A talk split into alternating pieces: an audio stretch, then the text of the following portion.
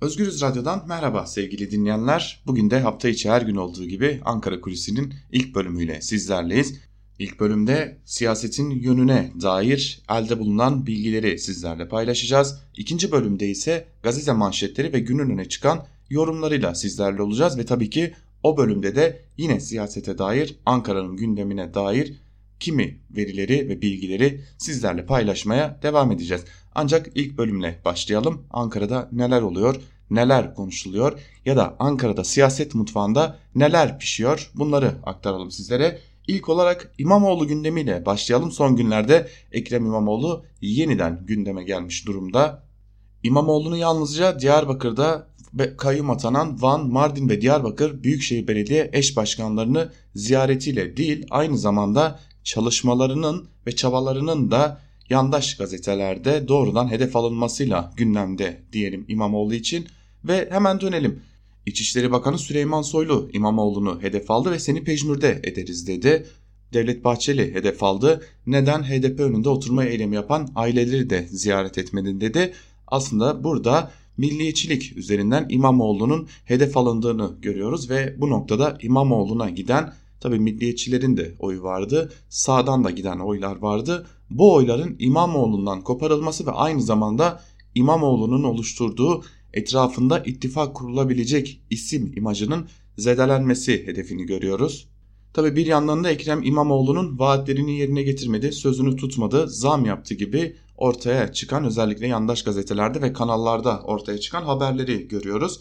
Elbette Türkiye'de her şeye zam gelirken İmamoğlu da Büyükşehir Belediye Başkanı olarak bir takım zamlara izin vermek zorunda kalmış gibi görünüyor Türkiye'de. Ancak burada esas hedefinde vaatlerini tutmayan siyasetçi algısı üzerinden İmamoğlu'nun yine yandaşlar tarafından hedef alındığını görmek gerekiyor.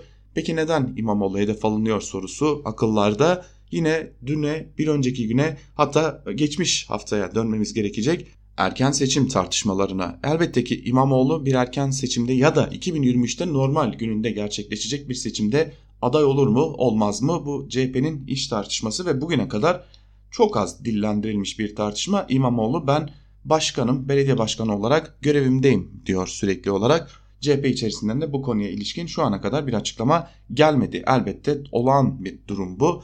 Ancak İmamoğlu'nun ilerleyen dönemde gerçekleşebilecek bir erken seçimde Cumhurbaşkanı Erdoğan'ın karşısında bir rakip olarak görülmesi nedeniyle hem siyasetçiler tarafından hem de yandaş gazeteler tarafından yıpratılmaya çalışıldığı özel bir dönemden geçiyoruz. Tabi bu ağırlık kazandı son dönemlerde. Ağırlık kazanmasını da Ankara'da konuşulan erken seçim senaryolarına bağlamak mümkün. Çünkü Ekrem İmamoğlu etrafında ittifak kurulabilen bir aday olarak İstanbul'da öne çıkmıştı ve İstanbul Büyükşehir Belediye Başkanlığı seçimlerini 800 bin oy farkla kazanmıştı. Ve biliyoruz ki İstanbul'da özellikle Cumhurbaşkanı Recep Tayyip Erdoğan daha çok görünürdü ve tam da bu nedenle Cumhurbaşkanı Erdoğan'ı da mağlup etmiş bir isim olarak ön plana çıkıyordu İmamoğlu. Türkiye'nin adım adım erken seçime doğru ilerlediği bu günlerde İmamoğlu'nun hem siyaseten hedef alınması hem de vaatlerini yerine getirmeyen bir siyasetçi olarak lanse edilmesi yine erken seçim çalışmalarına ilişkin olarak özel bir çaba olarak görülüyor Ankara'da diyelim. Ve geçelim bir diğer önemli konumuza Diyarbakır'da neler oluyor sorusuna. Diyarbakır'da kayyum atamalarından birkaç gün sonra HDP Diyarbakır İl Binası önünde bir oturma eylemi başlatılmıştı. Bir anne evladının daha kaçırıldığını öne sürerek bir oturma eylemi başlatmıştı. Ardından evladı ortaya çıkmış. Ben daha kaçmadım beni zorla evlendireceklerdi. Evden kaçtım demişti. Şimdi son birkaç gün önce de yine bu tarz eylemler HDP Diyarbakır İl Binası önünde artmaya başladı. Buna ilişkin olarak HDP'liler dün bir açıklama da yaptılar. Özel olarak görüştüğümüz HDP'liler de bunun planlı bir politika olduğunu, emniyetin bilinçli bir şekilde aileleri Diyarbakır HDP il binası önüne yönlendirdiğini ve bunun tehlikeli bir oyunun parçası olduğunu vurguluyorlar.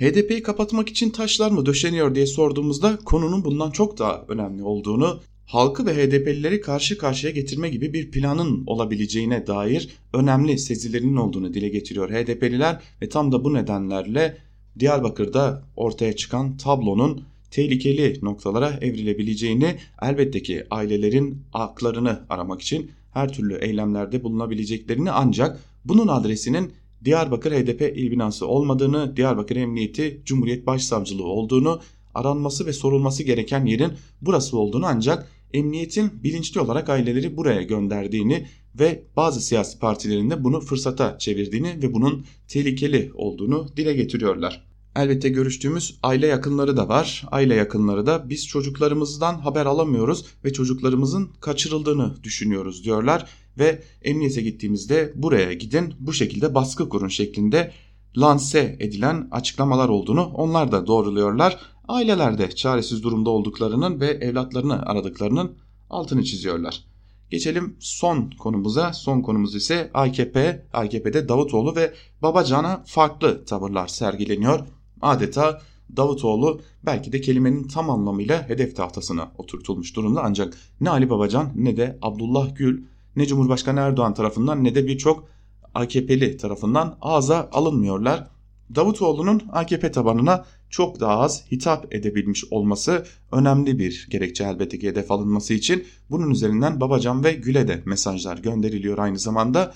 Yine Davutoğlu ve Gül ayrımı ya da Davutoğlu ve Babacan ayrımının altında yatan önemli bir neden de Gül ve Babacan'ın yaratacağı enerjiden korkulduğu için en azından Davutoğlu'nun yıpratılarak AKP içerisindeki kopuştan etkilenme oranının daha aşağı çekilmesi hedefleniyor.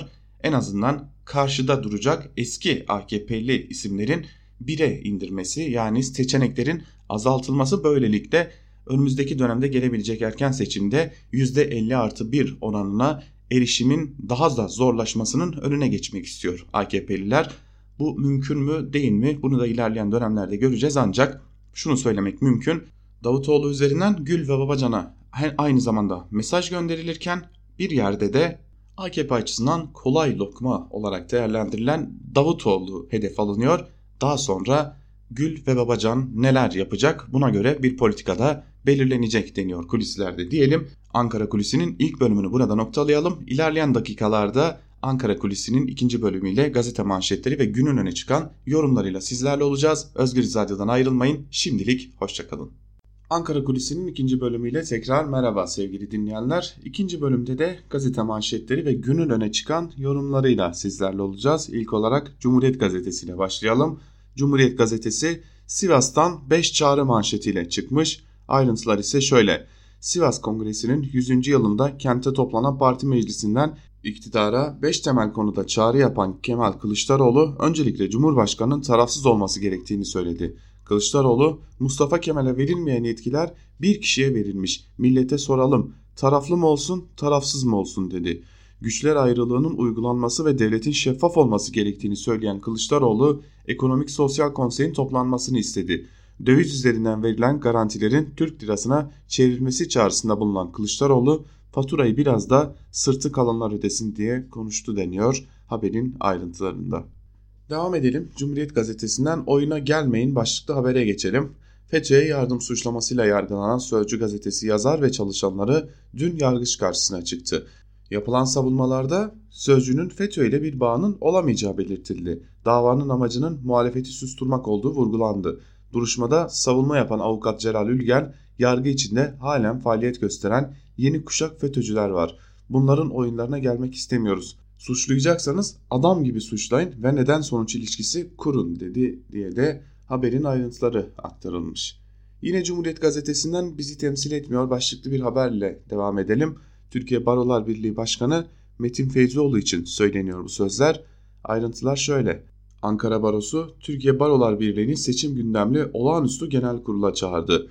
Ankara Barosu Başkanı Erinç Sarkan, baroların seçim sistemine müdahale edileceğini açıklayan Cumhurbaşkanı Erdoğan'a yanıt vermeyen Türkiye Barolar Birliği Başkanı Feyzioğlu'nun artık savunma makamını temsil etmediğini söyledi deniyor.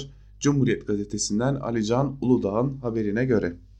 Geçelim Bir Gün Gazetesi'ne sevgili dinleyenler. Cumhuriyet Gazetesi'nin ardından Bir Gün Gazetesi'nin bugünkü manşetinde ise kan ihalesini kaptı 2 yılda adım atmadı sözleri yer alıyor. Ayrıntıları aktaralım. Kan ürünlerini işleme ihalesi 2 yıl önce iktidara yakın Sancak grubuna verildi. Geçen sürede şirket yükümlülüklerini yerine getirmedi. Kamu maliyesine 15 milyar katkı sağlayacağı açıklanan proje ile ilgili TEB Başkanı Erdoğan Çolak çarpıcı sorular yöneltti. Sözleşme karşılığında firma neler vaat etti? Kızılay kendi görevini yerine getirdi mi? Kan topladı mı, yurt dışına gönderdi mi? Yoksa Kızılay sürecin dışında mı bırakıldı? Alım sürecinin tek firmaya verilmesiyle ilaç alımında bir tekel yaratılmış olmayacak mı? Çolak firma yükümlülüklerini yerine getirmeyerek yerli ilaç üretimi ile ilgili atması gereken adımları atmadı diye konuştu deniyor haberin ayrıntılarında. Kaynaklar oluk oluk Türgev'e akıyor başlıklı haberle devam edelim. Bir gün gazetesinden yine AKP'li belediyelerden Erdoğan'ın oğlu Bilal Erdoğan'ın yöneticisi olduğu Türgev'e aktarılan kaynaklardan biri daha gün yüzüne çıktı. Başakşehir Belediyesi'nin yaptığı protokole göre ilçedeki ihtiyacı olan yurttaşlara psikososyal destek psikoterapi programı uygulanacak. Aylık 50 bin, yıllık 600 bin liralık hizmeti İbni Haldun Üniversitesi verecek. Başakşehir Belediye Başkanı Yasin Kartoğlu İbni Haldun Üniversitesi mütevelli heyeti üyesi. Belediye bir binayı da ücretsiz olarak üniversiteye tahsis etti. Binanın protokol kapsamında kullandırılması ve hazırlandırılması için gerekli tadilat ve düzenleme de belediye tarafından yapılacak. Faaliyetlerden elde edilecek gelir üniversiteye aktarılacak. Hizmetin ücret tarifesi de üniversite tarafından belirlenecek deniyor haberin ayrıntılarında. Gerçekten de müthiş bir düzen. Minare de, kılıf da bu kadar birbirine uyabilir ancak yani her şey tas tamam oturuyor soygun düzeninin devam etmesi için. Bir gün gazetesinden TÜİK hesabı mecliste de tutmadı başlıklı haber ile devam edelim. Fiyatlar her geçen gün artarken enflasyonun düşük çıkması nedeniyle TÜİK'e yönelik eleştiriler sürüyor. Kurumun %17.22 olarak açıkladığı gıda enflasyonu oranı TÜİK rakamları Türkiye Büyük Millet Meclisi lokantasından mı alınıyor eleştirisiyle gündeme gelen meclis lokantasından bile daha düşük oranda çıktı. Lokantada bir kişilik menünün 2019'un 8 ayına ilişkin maliyet artışı TÜİK'in oranından yaklaşık %15 farkla %31.7 oldu. Ocak'ta 4 çeşitten oluşan menünün maliyeti 9.22 lira iken Nisan'da 12.95 lira, Ağustos'ta 12.35 liraya ulaştı. Bu rakamlar kuruma yönelik eleştirileri haklı çıkardı deniyor Bir Gün Gazetesi'nde yer alan bir diğer haberde. O zaman TÜİK bu rakamları nereden aldı? Memleketin en ucuz yemeğinin verildiği meclisten de almadıysa daha bir daha ucuz bir yer varsa en azından halka onu söylesinler de halk karnını doyurmak için oraya gitsin. Geçelim Evrensel Gazetesi'ne. Evrensel Gazetesi bugün yoksullaşan çiftçi umutsuzluk biçiyor manşetiyle çıkmış. Ayrıntılar ise şöyle. Türkiye'nin 81 ilinde 3000'den fazla çiftçiyle yapılan görüşmelerde edilen, elde edilen sonuçlara göre çiftçilerin %61'inin geliri geçen yıla göre azaldı. Yoksullaşan çiftçilerin %30'u ekim alanlarını azalttı. Çiftçiler mazot fiyatı, gübre, ilaç ve tohum maliyetlerini en büyük sorun olarak sıralıyor. Çiftçinin geleceğe dair de umudu yok. Çiftçilerin %41'i işlerini kimseye devredemeyeceğini düşünüyor deniyor haberin ayrıntılarında. Devam edelim. Kayyum'un borcu Batman'ı susuz bıraktı. Başlıklı bir haberle devam edelim. Dün ilk olarak Özgür Radyo'da biz aktarmıştık bu haberi sizlere. Batman'da kayyum döneminden kalan belediye borçları nedeniyle kente su akışını sağlayan pompaların elektriği DEDAŞ tarafından kesildi. 500 bin kişi 30 saat susuz kaldı. Bu borç tahsilatı değil halkı mağdur etmektir diyen Batman Belediye Başkanı Mehmet Demir mahkemeye başvurdu. Mahkemenin yürütmeyi durdurma kararı ile kesinti sona erdi deniyor haberin ayrıntılarında. Bölgenin en büyük illerinden biri olan Batman'da 500 binden fazla bir nüfus yaşıyor. Hatta 600 bine yakın bir nüfus yaşıyor ve 600 bin insan dün 30 saat boyunca susuz bırakıldı. İtalya'dan tırlar dolusu korsan çöp başlıklı bir haber var. Evrensel Gazetesi'nde onunla devam edelim. İtalya'dan plastik atık, atık kodu ile usulsüz yollarla getirilip İzmir Kemalpaşa'da bir evin bahçesine dökülen yaklaşık 20 tırlık atık Sokak Atık Toplayıcıları Derneği tarafından görüntülendi. Plastik atık diye getirilen yüzlerce ton atığın büyük bir çevre ve sağlık sorunu olduğunu söyleyen dernek başkanı Recep Karaman, çöpü getiren şirketin konteyner başına 2000 avro aldığını iddia etti deniyor haberin ayrıntılarında ve çöp dağlarına dair bir de fotoğraf var. Birçok farklı çöp var. Sadece plastik atık olmadığı aleni bir şekilde de görülüyor. Bu çöp dağları oluşmuş durumda ve bu çöp dağlarının ilerleyen günlerde İzmir açısından sağlığı nasıl etkileyeceği de merak konusu. Geçelim Yeni Yaşam gazetesine. Yeni Yaşam gazetesi siyasi bir oyun manşetiyle çıkmış bugün. Ayrıntılar ise şöyle. Diyarbakır'da çocuklarının dağa götürüldüğünü öne süren küçük bir grup HDP il binası önünde önceki gün oturma eylemi başlattı. İktidarın ve iktidara yakın basının büyük ilgi gösterdiği eylemin arkasında emniyetin olduğu öne sürüldü. HDP Diyarbakır İl Eş Başkanı Zeyat Ceylan, HDP etrafında büyüyen demokratik direnişi baltalamaya yönelik yeni oyunlar sergilenmeye başlanmıştır diye konuştu. Eylemlerin polisin yönlendirmesiyle yapıldığını söyleyen Ceylan şunları vurguladı. Bu bir siyasi oyundur. Herkes çok iyi biliyor ki partimiz HDP demokratik siyasetin merkezidir. Her zaman ve her koşulda barışçıl politikaları savunmuştur. Ölüme karşı hep yaşamı savunan HDP savaş ve çatışma politikalarının karşısında durmuştur. Öte yandan Vatan Partili bir grupta dün HDP önüne gelerek gerginlik çıkardı deniyor haberin ayrıntılarında. Diyarbakır'a giden dinleyicilerimiz varsa bilirler. Diyarbakır HDP il binası Diyarbakır'ın merkezi bir noktasındadır ve bu bina 7-24 olarak zırhlı araçlar, polise ait zırhlı araçlar, tomalar ve yine e, çeşitli mobeseler tarafından gözetlenir. E, hatta polisin çevrede bulunan bir daireden de 7-24 HDP il binasını gözlemlediğine dair iddialar vardır. E, varsayalım ki HDP böyle bir şey yapıyor ve çocukları dağa gönderiyor. Bunun için adres olarak HDP il binasını mı seçerler diye sormak gerekiyor. Çünkü aileler HDP il binasından gönderildi diyorlar ama böylesi bir gözetim ortamında hadi diyelim ki iddialar doğru ailelerin dediği gibi çocuklar dağa gönderildi ve bunu HDP il binası önünden yaptılar hatta kaçırıldılar gönderildiler. Bu ne kadar mantıklı olabilir sorusu da sorulmalı elbette. Elbette ailelere de kulak verilmeli, aileler de dinlenilmeli. Geçelim bir diğer habere. Konya etkisi başlıklı bir haber var Yeni Yaşam gazetesinde ve haberin ayrıntıları ise şöyle. Bir süredir yeni parti kurma hazırlıklarını sürdüren eski Başbakan Ahmet Davutoğlu ile eski 3 milletvekilinin AKP'den ihraç talebiyle disipline sevk edilmelerinin yankıları sürüyor. İddiaya göre Erdoğan'ın hafta sonu Konya'da düzenlediği mitingde başka illerden partili taşınmasına rağmen katılımın düşük olması Erdoğan'ın moralini bozdu. Yine iddiaya göre Erdoğan katılımın düşük olmasında Davutoğlu'nun etkisinin olduğunu düşünerek ihraç sürecini hızlandırdı. Öte yandan ihraç edilmesi istenen siyasetçiler ise ortak tutum almaya hazırlanıyor. Disipline sevk edilen Selçuk Özdağ şu an bekliyoruz. Bizi hangi suç isnatlarıyla disipline vermişler onu görmek istiyoruz diye konuştu deniyor haberin ayrıntılarında. Sözcü gazetesiyle devam edelim. Sözcü gazetesinin bugünkü manşetinde ise Cennet Sal da beton yığınına dönecek sözleri yer alıyor. Ayrıntılar ise şöyle. Türkiye'nin Maldivleri diye anılan Salda Gölü'nün bulunduğu Burdur Yeşilova'nın belediye başkanı Mümtaz Şenel göl çevresinde yaşanacak yapılaşmayı anlattı.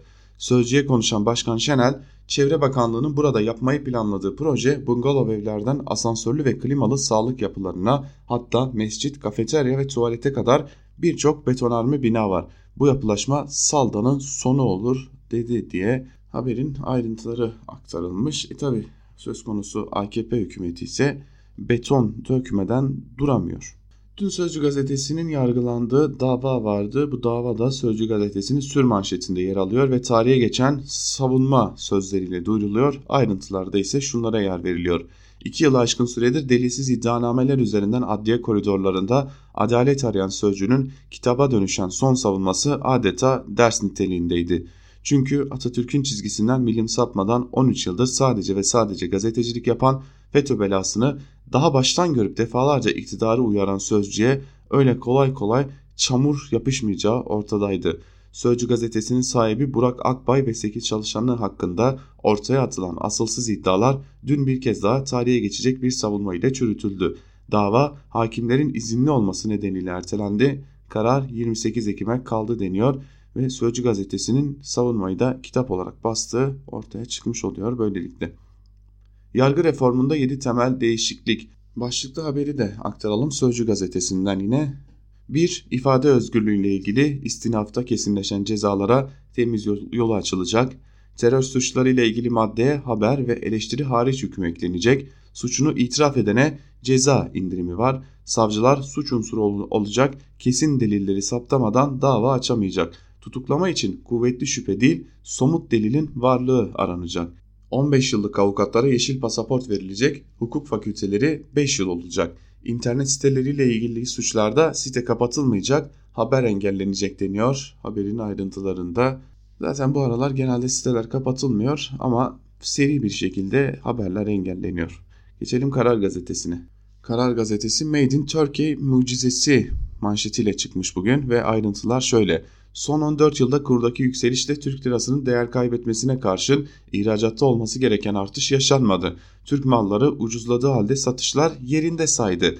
Ekonomideki para değer kaybederse ihracat artar kuralına aykırı tablo çarkları yavaşlatan sebeplerin ele alınması gerektiğini gösterdi. Türk malı etiketli ürünlerin yurt dışına satışındaki düşündürücü tablo en çarpıcı haliyle verilere yansıdı. Kilogram başına ihracat fiyatı yıllar içinde düşüş gösterdi. 2014'te 1.59 dolar olan rakam geçen yıl 1.44'e bu yıl 1.19'a geriledi. İhracatta en büyük pay otomotiv sektörünün oldu. Onu makine ve tekstil takip etti. İhracat yapılan ülkeler sıralamasında ise zirveye Almanya yerleşti. İngiltere ile Irak ikinci ve üçüncü sırada yer aldı deniyor haberin ayrıntılarında. Askerlerimiz S-400 eğitimi için Rusya'da başlıklı bir haber var. Onu da aktaralım sizlere. Suriye'deki sivil katliamına kapı aralayan hamleleri nedeniyle Moskova ile tansiyon yükselirken S-400 anlaşmasına ilişkin önemli bir aşama daha hayata geçti. Bataryaların ikinci sevkiyatının başlamasından bir hafta sonra Türk askeri heyeti füze eğitimi için Rusya'ya gitti. Milli Savunma Bakanlığı'ndan yapılan açıklamada Gaçina şehrindeki füze eğitimi Hava Kuvvetleri Komutanlığı mensubu personelin katılımıyla başladı deniyor bu haberin ayrıntılarında. Dikkat ettim Cumhurbaşkanı Erdoğan'ın dün yaptığı nükleer füze neden bizde de olmasın çıkışı gazetelerde yer almıyor. Bence günün en önemli, en dikkat çekici çıkışlarından biriydi.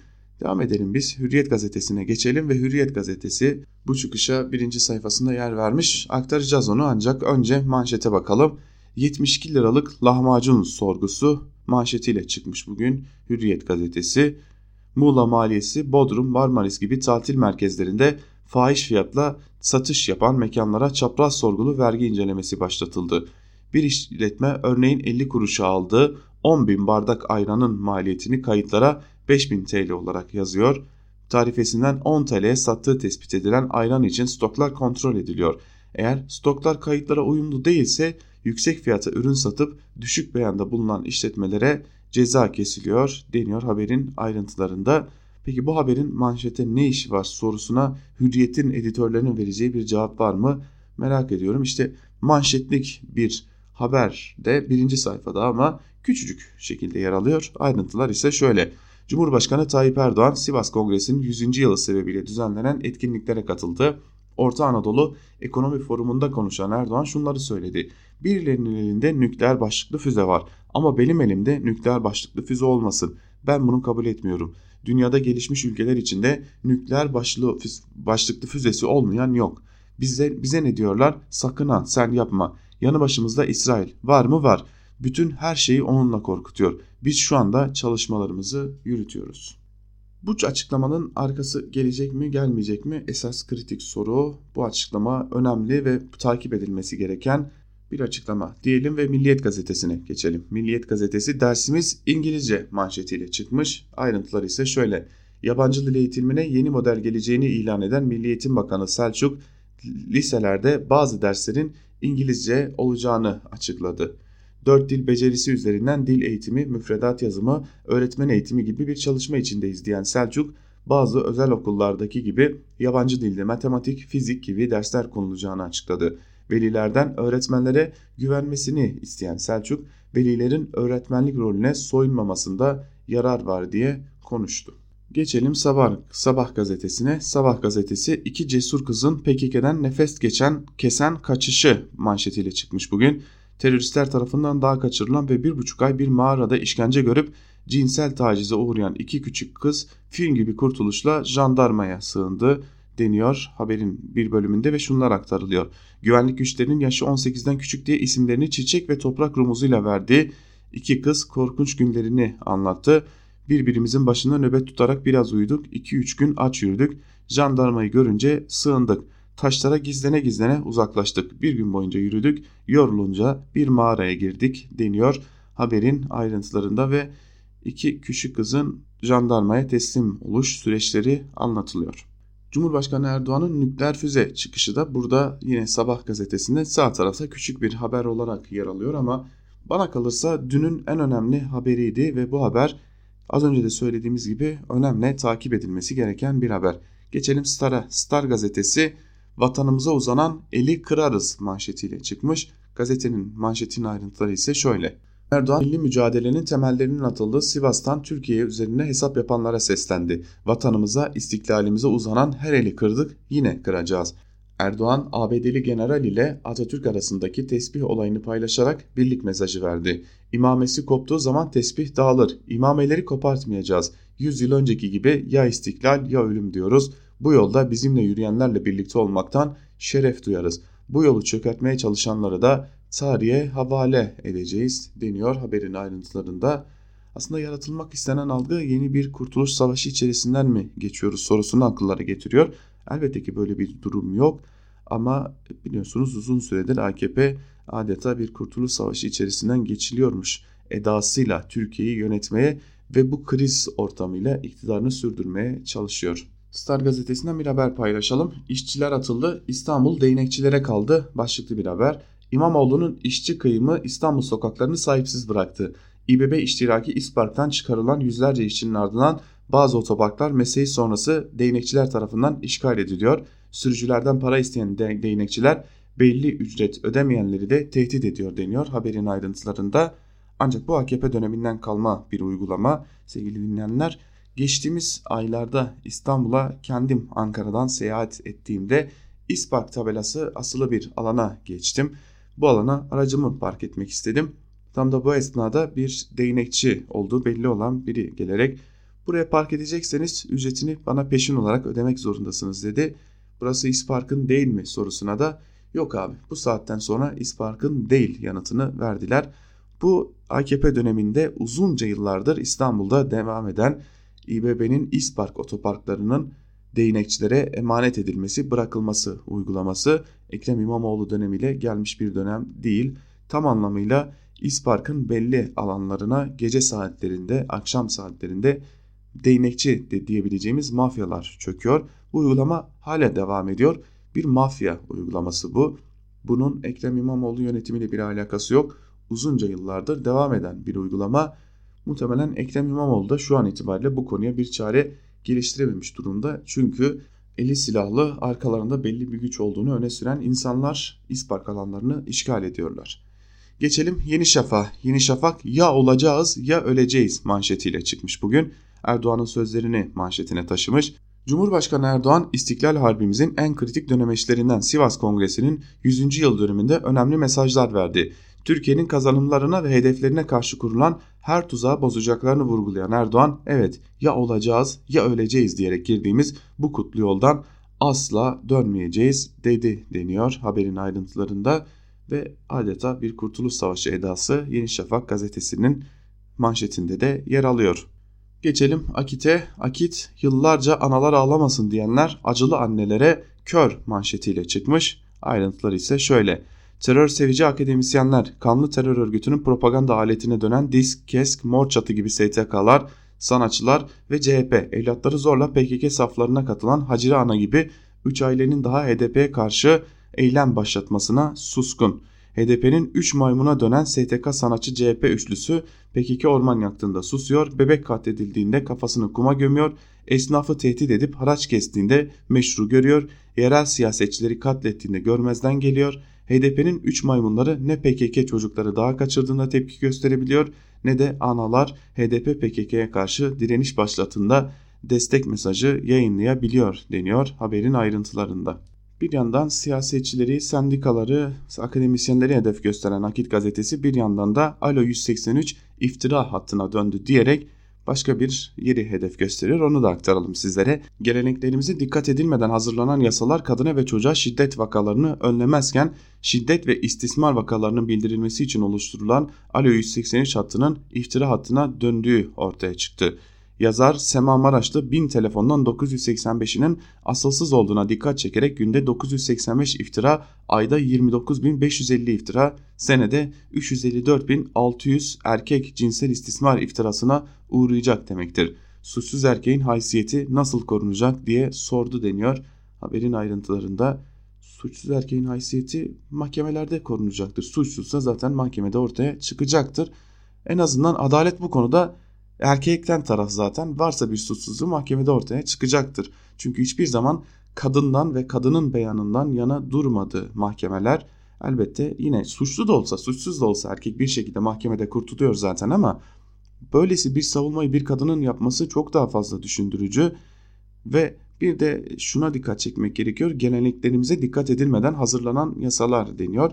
Ne zamandan beri uluslararası normlarla eşit olması gereken yasalar geleneklere göre hazırlanması gerekiyor. Akit ile birlikte gazete manşetlerini burada noktalayalım ve geçelim günün öne çıkan yorumlarına. HDP önündeki annelerin eylemiyle başlayalım. Ahmet Hakan Hürriyet gazetesinden bugün bu konuyu gündemine taşımış. Aslında köşe yazarlarının ağırlıklı gündemi HDP önündeki anneler. Ondan fazla köşe yazarı çoğu yandaş olmak üzere bu konuyu köşesine taşımış. Ahmet Hakan'ı aktaralım sizlere. Anaların ağlaması bitti, anaların isyanı başladı başlıklı bir yazı kalemi almış Ahmet Hakan ve bir bölümünde şunlar aktarılıyor. Eskiden analar ağlamasın denirdi. Çünkü çatışmalarda evlat, evlatlarını kaybeden analar yeter artık kan dökülmesin, evlatlarımız ölmesin, bitsin bu çatışmalar, çözüm olsun diyerek ağlıyorlardı. Ama artık anaların isyanı diye bir şey var. Çünkü evlatlarını kaybeden analar artık başlarım sizin Kürdistan davanıza verin evlatlarımızı diyerek Diyarbakır'da HDP'nin kapısına dayanıp isyan bayrağını çekiyorlar demiş. Çok kısa değinmiş bu konuya. Ancak Star gazetesinden Mehmet Metiner de bu konuyu köşesine taşımış ve Kürt annelerinin devrimi HDP'yi kapatır başlıklı bir yazı kaleme almış ve yazının bir bölümünde de şunları aktarmış. Görünen o ki HDP kendi yoksul ve acılı sosyolojisinden kopmuş. Diyarbakır ve benzeri şehirlerdeki mutlak iktidar HDP siyasetçilerini elite dönüştürerek halktan koparmış. HDP elitlerinin farklılaşan hayat tarzları ciddi bir probleme dönüşmüş.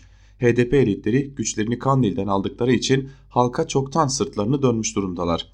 O Kürt annelerin yaşam tarzlarına yönelik eleştirileri bu açıdan çok anlamlı bir sosyolojik değişime işaret ediyor. Başlarım sizin Kürdistan davanıza diye başlayan eleştiriler iki açıdan devrimsel niteliktedir. 1. Size inanmıyoruz çünkü sizin Kürdistan diye bir davanız yok. Siz bizi Kürdistan üzerinden kandırıyorsunuz. 2. Siz kim? Kürdistan kim? Sizin asla Kürdistan diye bir davanız yok. Bizim evlatlarımızın kanı üzerinden kendinize bir gelecek inşa etmeye çalışıyorsunuz. Bu bilinç devrimi Kürt annelerinin sırf, sırf evlatlarını kurtarmak için başlattıkları bu direniş yeni bir bilinç. Devrimin ayak sesleri niteliğindedir. Bunu günlük kısır siyasi polemiklerin konusu yapmamak gerekiyor. Bu yeni sosyolojiyi HDP'ye karşı politik amaçlarla kullanma isteği ters tepebilir. Kullanmak onları araçsallaştırmaktır. Bu çok incitici ve kaybettirici olur. Anlamak lazım onları. Onların tepkilerini doğru okumak lazım. Yeni bir sosyoloji doğuyor. Kürtlüğünü sahiplenen ama evlatlarının kanları ve kendi yoksullukları üzerinden kanla beslenen HDP siyasetine meydan okuyan yeni bir sosyoloji. HDP'nin içinden çıkan bu sosyoloji asıl HDP'nin kapısına kilit vuracaktır. HDP'nin Diyarbakır'da kepenk indirmesinin siyaseten sembolik anlamı yabana atılamaz diyor Mehmet Metiner yazısının bir bölümünde ve aslında ortaya çıkan durumun nasıl bir hedefinin de olduğunu dile getiriyor.